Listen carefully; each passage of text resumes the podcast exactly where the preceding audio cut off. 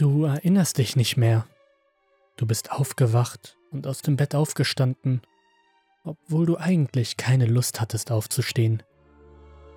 Kurz darauf hörtest du jemanden an der Tür, fast so, als würde die Person auf der anderen Seite irgendwie darauf warten, dass du wieder zu Bewusstsein kommst und deine Decke zurückziehst. Du fandest ein Paket vor der Tür. Es war in braunes Papier und Schnur eingewickelt, so makellos wie eine Requisite aus einem Film. Deine Adresse stand auf der Oberseite, aber es gab keinen Absender, kein Porto, kein Poststempel. Du legst das Paket ab und denkst angestrengt darüber nach. War es eine Bestellung, die du vergessen hattest? Ein Geschenk von jemandem, den du vielleicht kennst? Vielleicht war es auch nur ein Versandfehler, etwas, das für einen Nachbarn bestimmt war. Aber warum sollte dann dein Name mit einem unscheinbaren schwarzen Stift darauf stehen? Du löst die Schnur in der Mitte des Paketes, reißt das Papier vorsichtig auf und entdeckst eine verschnörkelte Holzkiste darin. Dir war klar, dass jemand einen Fehler gemacht hatte, aber du wusstest nicht wer.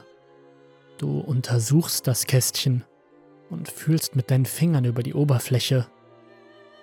Sie war mit verschlungenen Mustern verziert und mit dunklen Juwelen besetzt, von denen du dir sicher warst, dass sie gefälscht sein mussten.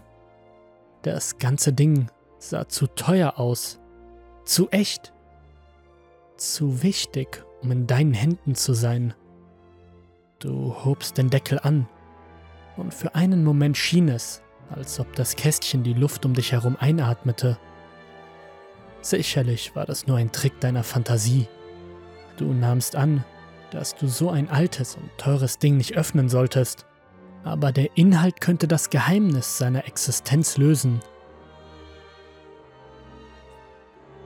Du fandest eine Maske und ein Tuch.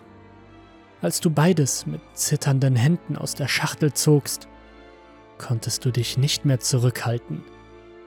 Das Tuch, eine rot-schwarze Robe, hast du dir über den Kopf gezogen und die böse grinsende Maske aus Blattgold über dein Gesicht gestülpt.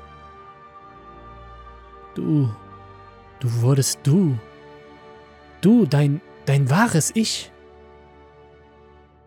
Du hörtest die Stimmen, die dich hinter einem verschwommenen Schleier aus Selbstbeherrschung und sozialer Zurückhaltung riefen. Jede Stimme war deine. Sie flüsterten reißerische Dinge, schrien Forderungen und überredeten dich, Gräueltaten zu begehen. Du wolltest tun, was die Stimmen verlangten. Du hast es immer gewollt. Du hast dir genommen, was du brauchtest. Du hast allen wehgetan, die dich verletzt hatten.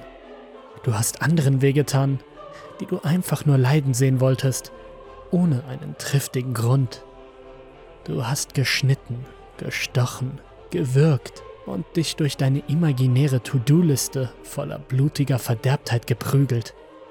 Du hast verbotenes Fleisch gegessen, du hast den Atem der Sterbenden eingesaugt, du hast den Verstand gebrochen, die Herzen geschwärzt und dann für die ewige Erlösung gesorgt wenn du darum angebettelt wurdest. Als die Woche zu Ende war, hast du den Inhalt der Kiste neu verpackt. Du gabst einen Namen an, den du nicht kanntest, und eine Adresse, von der du noch nie gehört hattest, und stelltest die Sendung vor deine Tür. Dort verschwand sie wieder aus deinem Leben. Du erinnerst dich nicht mehr, aber gern geschehen.